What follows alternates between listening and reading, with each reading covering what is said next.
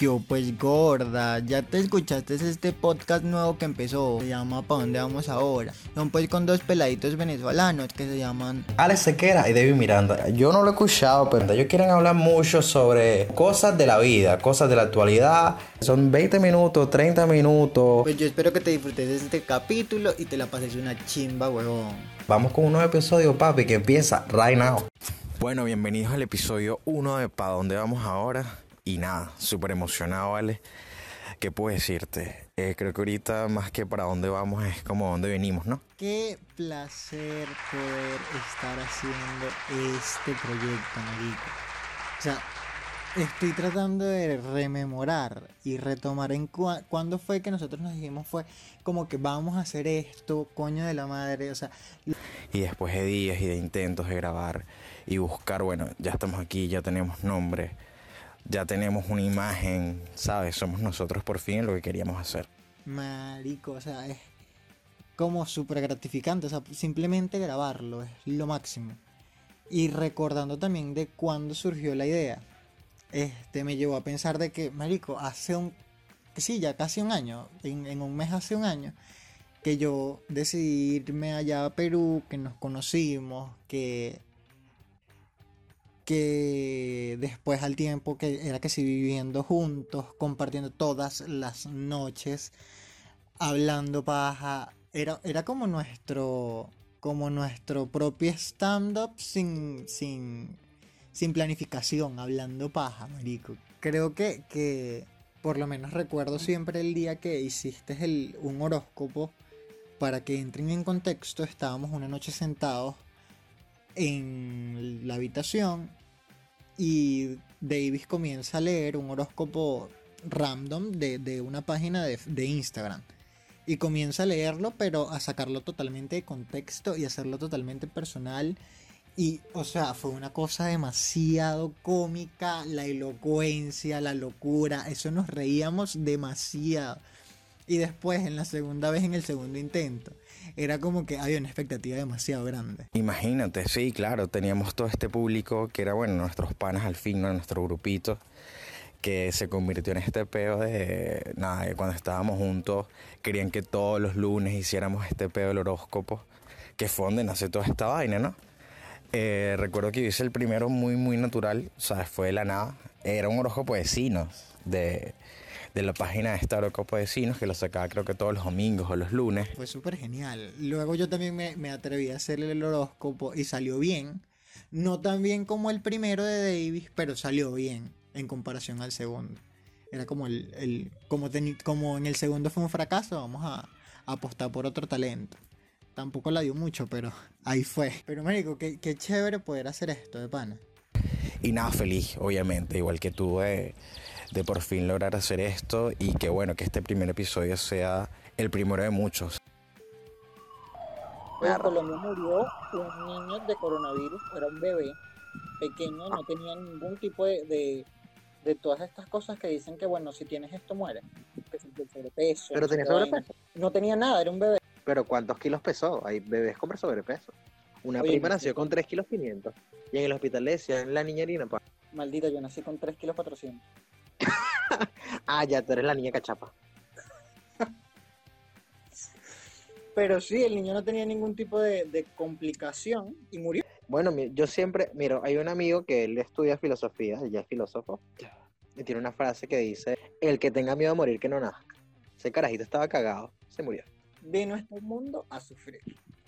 No, ni tanto. Papi, no me vas a decir tú a mí que una gente que le da un paro respiratorio no sufre. No sé, ese niñito no tenía todavía los conceptos de lo que significa su... Era una sensación desconocida para él. pero le dolió. Ah, bueno, dolor, Estás en sí. una piscina y te estás ahogando como un huevón en una playa y te estás ahogando como un huevón y te sientes como que es un orgasmo, claro. Pero eso es desesperación, porque ahogarte no duele. Pero sufres en- durante la desesperación. Sí, bueno, yo de hecho creo que de morir así que sin accidentes y tal, creo que prefiero morir ahogado.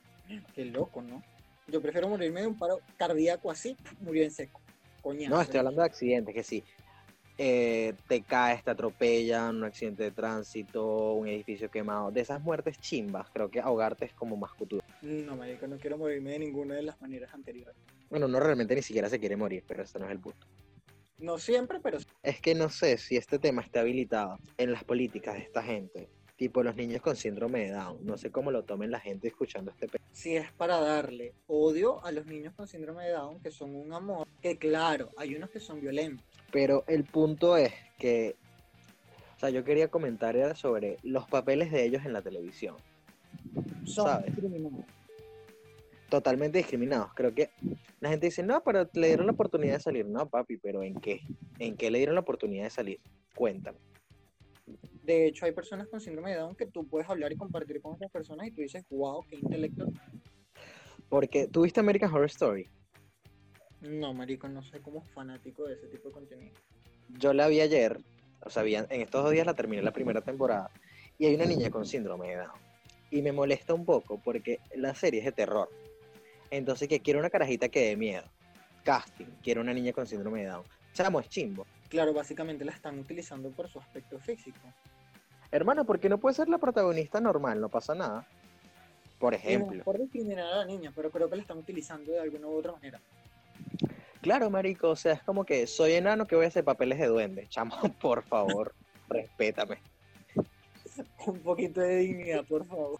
Entiende, o sea, yo, no, hay menos, no hay menos dignidad porque soy más pequeño. Aquí cabe la misma cantidad de dignidad que en un cuerpo estándar. Es como tú has visto que hay personas que tienen como cierto gusto bizarro por la pornografía de enano. Ajá, ¿te acuerdas que una vez vimos una porno enano? Sí, no quería comentar específicamente eso, pero sí, y no es que yo tenga gusto por ver enanos teniendo sexo. Sí. O sí, no, No, sé. es- hay un público para todo. Cabe destacar que no era una porno de puros enanos. O sea, había un enano con una mujer de tamaño promedio. Estoy de acuerdo con todos los enanos y que tengan sillas pequeñitas en la casa. Chamo, y de verdad, con ellos todo es muy particular. Porque obviamente, si tú eres enano, imagínate esta circunstancia. Eres un enano, tú vas a comprar una casa. La casa es un tamaño normal. No es una casa chiquita. Ajá. Entonces ellos lo que hacen, ya va que no aguanto la risa, es que tienen sillitas en todos lados para montarse. Marica, no, claro que no, porque mira que. Claro que sí. No, Yo vi pequeñas de mujeres.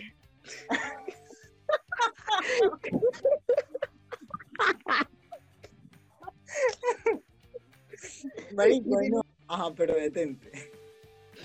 Ajá, Yo, yo soy de Barquisimeto.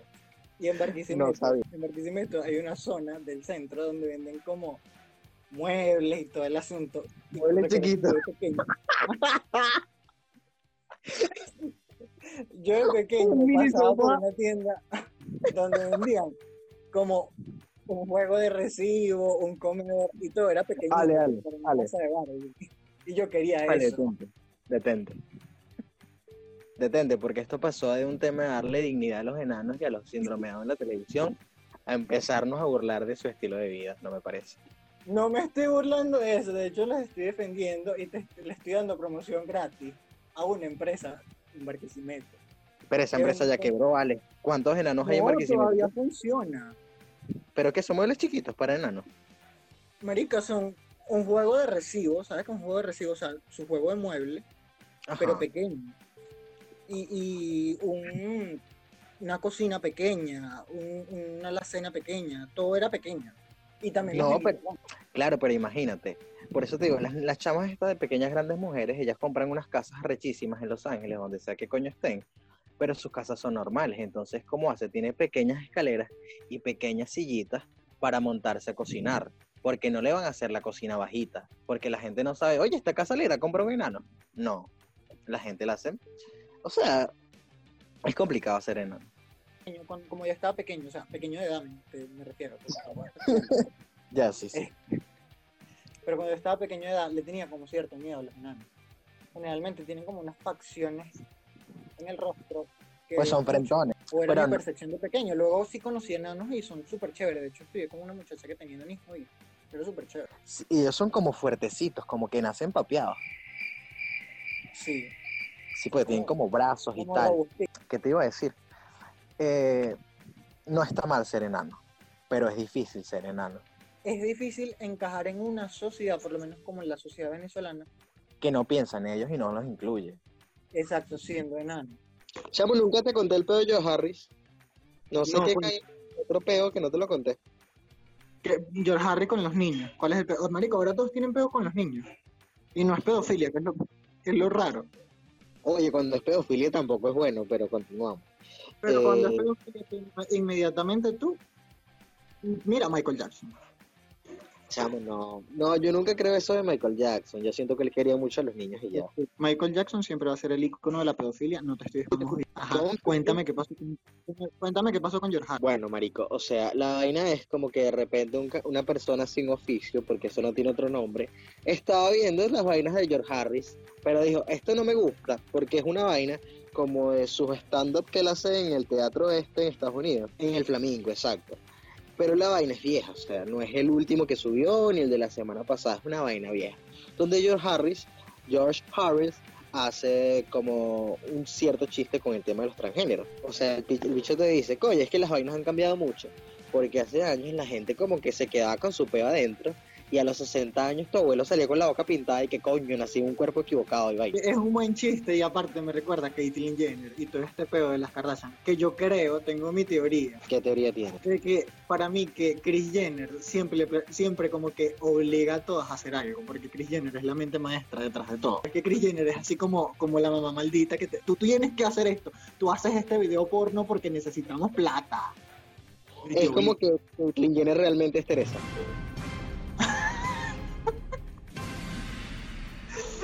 de la madre. Pero sí, yo creo que Kris Jenner está detrás de todo. Pero ¿crees que está detrás de todo o que también es Teresa? Porque podría ser. Los años cuadran. Podría ser. Vi una foto de Kris, de Kris Jenner joven y era linda. Eso existe, No, Cris Jenner. Joder. Esta conexión se está jodiendo y los chistes se me están jodiendo, me voy a.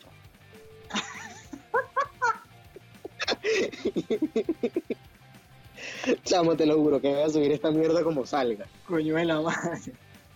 Para que la gente se sienta como hablando con alguien por teléfono cuando escucha esta vaina.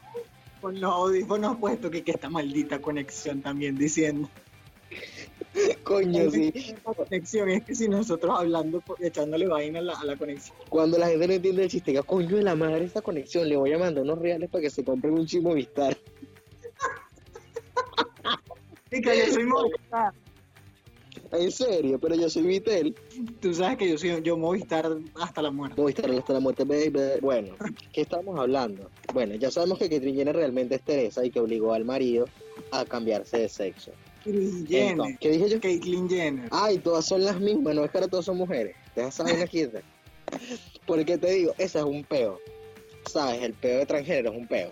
¿Qué se necesita para ser mujer? Unas tetas. No, bueno, ¿Qué se sí, la prima de Andrés no tenía teta y, no tiene teta todavía. Coño, con esa muchacha no se meta, que el hijo se llama Noel. Ya con eso tiene suficiente. Mario, ¿quién le pone a su hijo Anuel? Chamo, no, yo sí te acuerdas que yo le decía, coño, chama, lo que tienes que hacer es que si tú pares a la carajita le pones Carolina Gabriela para que le digan Carol G y no ha pasado. No te rías de los nombres de los niños, maldita sea. No, pero este niño nadie lo conoce. El punto, ¿cuál? De- es que estamos hablando, es que nos desviamos demasiado del tema. Voy a empezar un debate importante. ¿Qué se necesita para ser mujer? Aparte de sentirte mujer, creo que lo que necesitan es que si algo de seno, si te estás operando, si de operaciones hablamos. Y creo que las personas transgénero siempre buscan como, como tener un reflejo más femenino, que si facciones de la cara, el- los senos, una cintura pequeña, porque ya eso es más al, al estereotipo. A pesar de que, tú sabes que cuando las mujeres se operan, los hombres que se operan la vagina, Ah, le te voy a tener. Está diciendo que los hombres se operan. No, él siempre fue mujer, ¿entiendes? Sí, disculpa mi ignorancia, pero los hombres transgéneros, serían hombres transgéneros, mujeres transgéneros. No estoy tan capacitado para hablar de este tema, pero sí. O sea, siento que lo tengo, pero no, como- no sé cómo manejarlo. Pues agarra el volante. No sé si el, el hombre es transgénero cuando es, hombre trans, no, las mujeres transgénero. Es mujer La- trans. sí, la mujer transgénero cuando se opera, que decía hacer la transición de quitarse su miembro masculino y colocarse una vagina, bueno, colocársela no, que se la diseñen, pierde toda la sensibilidad, ¿sabes? Sí, sí, es, es diferente. Es un hueco y ya. Es un hueco que no sientes, es un hueco para que te metan algo y ya. Después de que se operan, tienen como algo allá adentro para que no se les cierre. ¿Sí me explico? En serio, como un... Tipo cuando te metes un tampón. Ajá, pero no es precisamente un tampón, creo que es un juguete sexual. Ay, por eso es una satisfacción constante. No, porque no sientes. Ah, ¿verdad que no sientes? Pero bueno, mi pregunta viene porque yo vi un capítulo Supar sobre ese tema. Sabes que Supar es lo máximo. Entonces, ¿tú lo viste? No, no sé. El profesor de ellos, el profesor Garrison, que él originalmente es gay, luego se mete a transgénero, pues, porque él dice que siempre ha sido una mujer en un cuerpo de un hombre gay, pero él es transgénero, o sea, es una mujer transgénero. Pero entonces él se hace su cambio, se pone sus teticas, se pone su vagina bien couture, chamo, y cuando sale del hospital, ¿sabes para dónde va? ¿Para dónde? Marico, para la farmacia a comprarse unos tampones porque le va a venir la regla. Aparte, este pedo psicológico de que tú quieres tener el periodo también. Yo no entiendo. El bicho se arrecha con el médico, marico, y le dice, no, yo quiero mi pene de vuelta.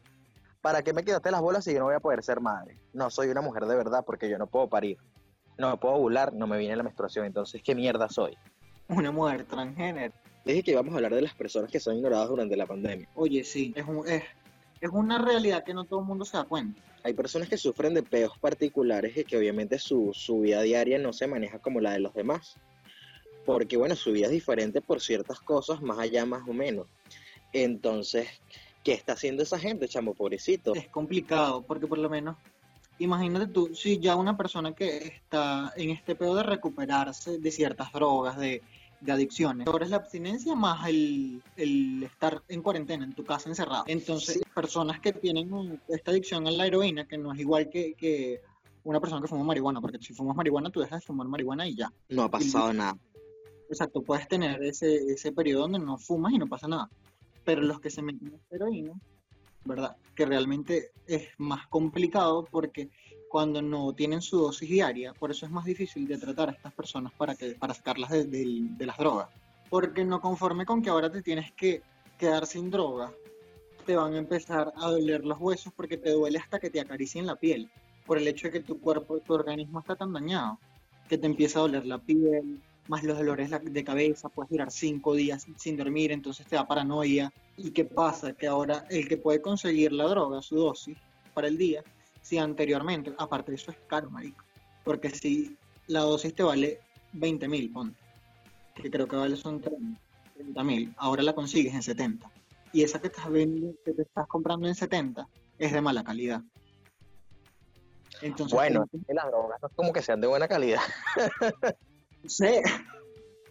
Coño, o sea, no es de la misma, de la pureza, pues no es tan pura. El, no es de la calidad, no es la misma. Entonces, ¿qué puede pasar después de esto? Que cuando ya puedan, porque como no se consigue casi, tú te compras cualquier vaina, lo que conseguiste, lo que te trajeron. Entonces, cuando pase toda la cuarentena, que ya tienes más proveedores de tu droga, te van a traer la droga que tú normalmente consumías, pero como estás, estuviste acostumbrado durante la cuarentena a consumirte esto que es de, que es muy bajo, que es muy rebajado, que está, que está de mala calidad, cuando te metas esta droga que si viene con, con tu dosis normal, la, calidad que tú estás acostumbrado, te va a dar una sobre. Bueno, chamo, no para mí es burde peludo, porque por ejemplo, yo estaba viendo estas carajas, las, las anoréxicas, las bulímicas, esas vainas. Y chamo, por lo general, eh, yo vi que los ¿cómo te explico? O sea, uno de los problemas más grandes que tienen estas, o sea, los familiares de estas carajas que sufren de estos trastornos de conducta alimenticia, porque así se llama, es que la familia por lo general no se da cuenta que tienen el problema, porque ellas son como muy buenas escondiéndolo, ¿sabes? Las anoréxicas son las que no comen, pues. Ellas por lo general no comen. Entonces, ¿cómo tú escondes ahorita que no estás comiendo en la pandemia? Bueno, bueno, entonces el peo con estas locas, de, con estas panas, pues no, no están locas. bueno, el peo con estas panas es que las bichas esconden la vaina, pues. O sea, es como que yo no entiendo cómo lo hacen, porque es como muy complicado. O sea, en mi casa todos nos sentamos a comer en la mesa. ¿Qué hacen ellas? Se, se esconden. Que voy a comer al cuarto todos los días. Coño, no puede. Claro, o sea, ¿cómo te vas a esconder si y todos los días es raro? Es como que puedes compartir un momento con nosotros. ¿Entiendes? Porque entonces ellas me imagino que en su rutina diaria es diferente, porque van al trabajo, van al estudio, la gente siempre está como muy ocupada aquí para allá. Y bueno, buscan la manera de esconder ese peo, ¿no? De no comer y tal. Las bulímicas, bueno, es más fácil porque las bichas, bueno, van y vomitan, pues. O se meten laxantes y vainas. Claro, cuando tú te metes esas vainas para cagar. Pero el punto es que tú sabes que si te metes laxantes versus no estás comiendo, obviamente vas a adelgazar. O sea, es una vaina como para morirte. Complicado, complicado. Y más, no sé. Entonces el peor es ese, pues que ahorita, ¿cómo están haciendo esas chamas para esconder este problema? Porque imagínate, ahorita y que mamá ya va que va a comprarme un laxante. No, marico, ahorita, vas, ahorita solamente está saliendo la mamá de la casa. Tú te vas a quedar en la casa cuidando a los tres hermanitos chiquitos que tienes. No, qué desgracia. Claro, porque aparte las, bul- las bulímicas son un peo. Porque las bulímicas lo que tienen es como que, obviamente ellas bichas todo este peo, que estoy gorda, estoy gorda, estoy gorda, obsesionada. Entonces las bichas lo que hacen es que de repente le dan como ataques de ansiedad. Y se ponen a comer como locas, y a comer, y a comer, y a comer. Después de que comen, le da como aquel remordimiento, y que maldita sea, voy a engordar, comí demasiado. Y ahí es cuando vomitan. Y empiezan a vomitar. Y si no, y si ellos sienten que el vómito no está haciendo lo suficiente, porque obviamente ellas van pesándose, chamo. Esto es un protocolo mediante el cual. Entonces, no, me meto laxantes y vomito. Para adelgazar. Marico, la vaina es burda, es fuerte porque estás jodiendo tu cuerpo. Pues, o sea, tú no estás hecho para andar vomitando. Estás destruyendo totalmente tu cuerpo muy, muy- de una manera muy mal. Claro, marico. Y no, y que hay carajas que tienen las dos vainas. O sea, que son anoréxicas, pero también son bulímicas. O sea, es como que peor. Marico, yo no podría, aparte de que vomitar es súper desagradable. estaba viendo una vaina en internet de una periodista que hay- ella fue burda de pila. La bicha quería investigar un poquito más sobre este tema y la bicha, nada, se metió en Google, buscó, buscó, buscó, en Google, como le quieras decir. Y marico, total que la caraja se terminó metiendo como en dos grupos de WhatsApp sobre esta vaina. Pues sabes que en internet, para ella hace años, ¿no? ahorita no sé si lo hacen igual, porque ya las descubrieron. Ellas lo hacían como incógnito, o sea, las bichas eran que Ana para anorexia y Mía para bulimia. Pero eran como los Entonces, seudónimos. Claro, eran como el- el- los códigos, pues, para esa gente que buscaba ese tipo de cosas. Bueno, la caraja se termina metiendo en un grupo de WhatsApp. Y en el grupo de WhatsApp, te lo primero que te piden entrar te dicen como que te presenten, tipo todo grupo de WhatsApp. Pero en los normales que uno está, te piden que sea un nude. Aquí no. Aquí te piden y que, No estoy ¿Cómo? en esos grupos de WhatsApp. bueno, métete, amigo. ¿Qué te iba a comentar? Bueno, la bicha se mete y lo primero que te pide es que, bueno, el nombre, la altura, el peso, o sea, cuánto pesas, y cuál es tu meta, o sea, cuántos kilos quieres rebajar. Entonces por ahí las bichas te van dando como dietas, o sea, se van ayudando entre ellas para que no las descubran, para que para que puedan llegar a su meta, pues es como un grupo de ayuda entre gente que no te va a ayudar en realidad. Exacto, gente que te está ayudando a destruir. Sí, sí, es una vaina rara, chama.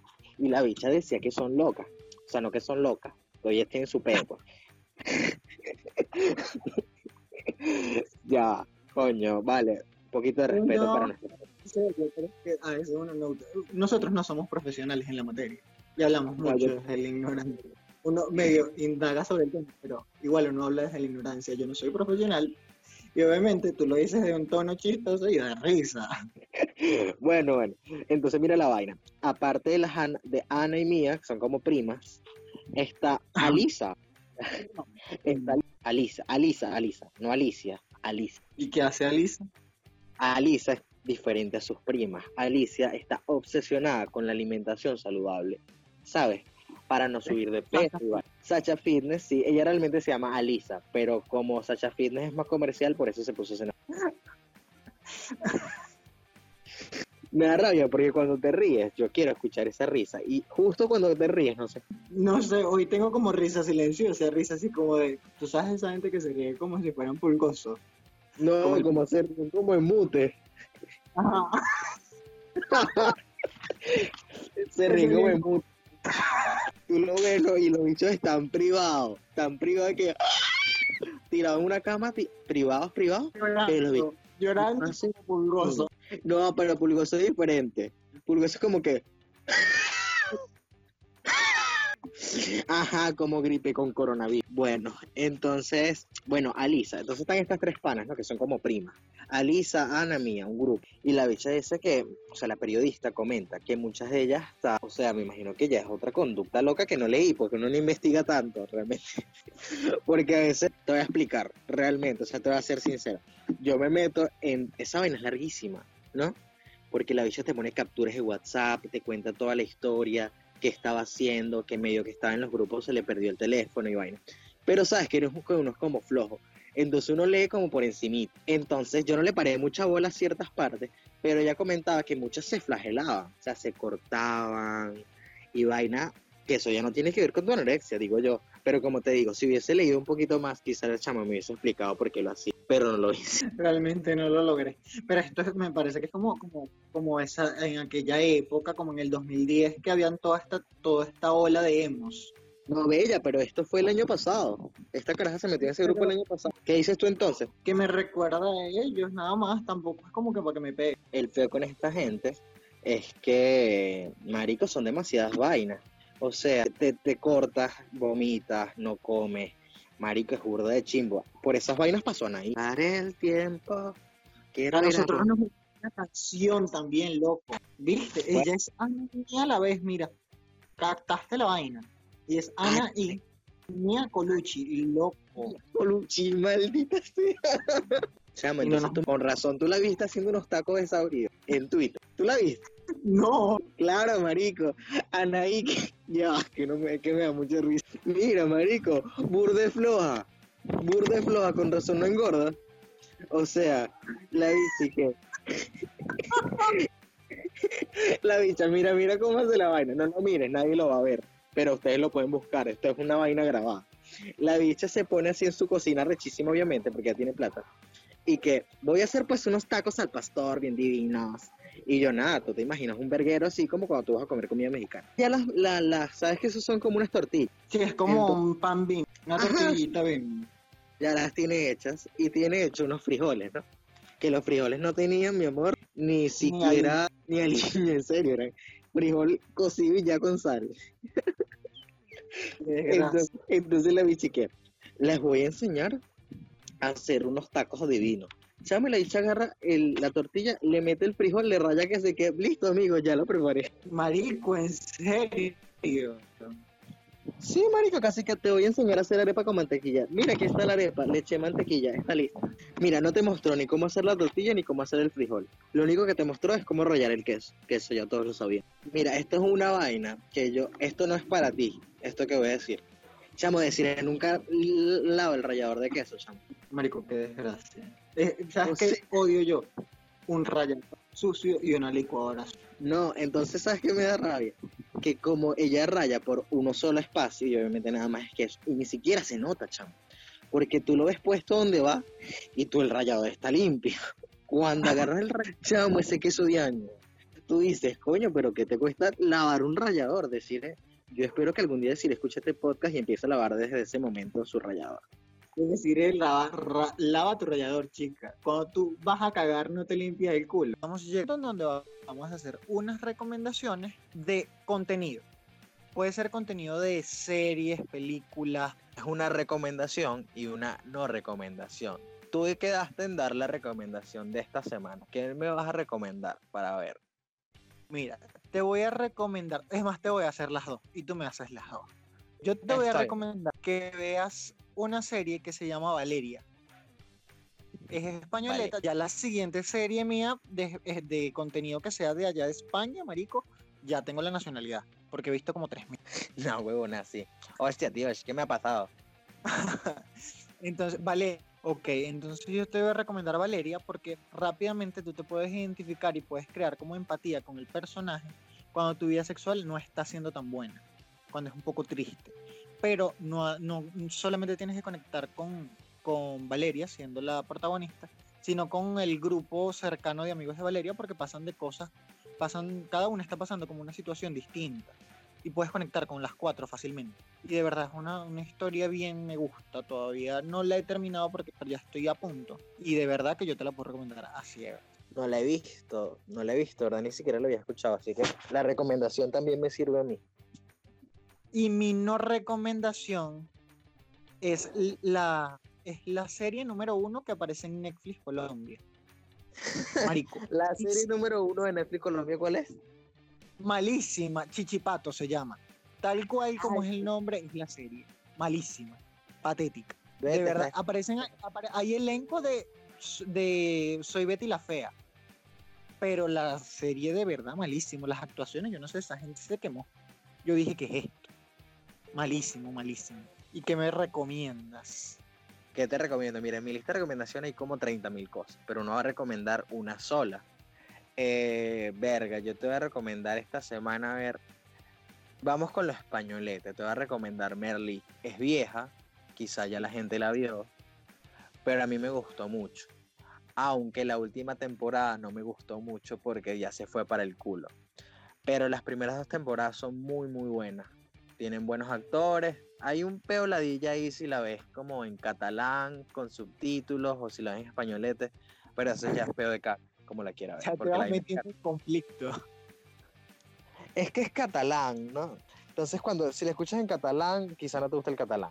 Entonces, si la escuchas en español, te- eh, la traducción es españolete. Y entonces te das cuenta como que está como mal traducida, mal doblada, las voces quizá no le quedan también a los personajes. Pero a mí me gustó burda la serie y la vaina la continuaron y Movistar le sacó como, como un spin-off. Pero esa es mi recomendación. Mi no recomendación también es de España y se llama El Bar. Es una película de una gente que se queda encerrada en un bar y la gente la empiezan a matar afuera del bar. Total, que es terrible, marico. O sea, es una vaina sin sentido. No la explica. Y eso que trabaja Mario Casas, el de, el de tres metros sobre el cielo. De tres metros sobre el cielo siempre va a ser lo máximo. Nunca la vi. Tienes que verla. No, no, no. No quiero ver tres metros sobre el cielo. Me da mucha ladilla. Ya todo el mundo la vio. Tienes que verla, es buenísima. Pero quédate con la primera. O sea, la segunda es buena, pero no tan buena como la primera. Y yo leí el libro de la tercera parte y mira que. mm, bien. Es como. mm, la primera película se llama Tres metros sobre el cielo. La segunda película no se llama Tres metros sobre el cielo. Se llama Tengo ganas de ti. Ah, claro. Ya es más sexual. Y en la tercera se llama. Ya no tengo ganas de ti. Estoy No. tres metros bajo tierra.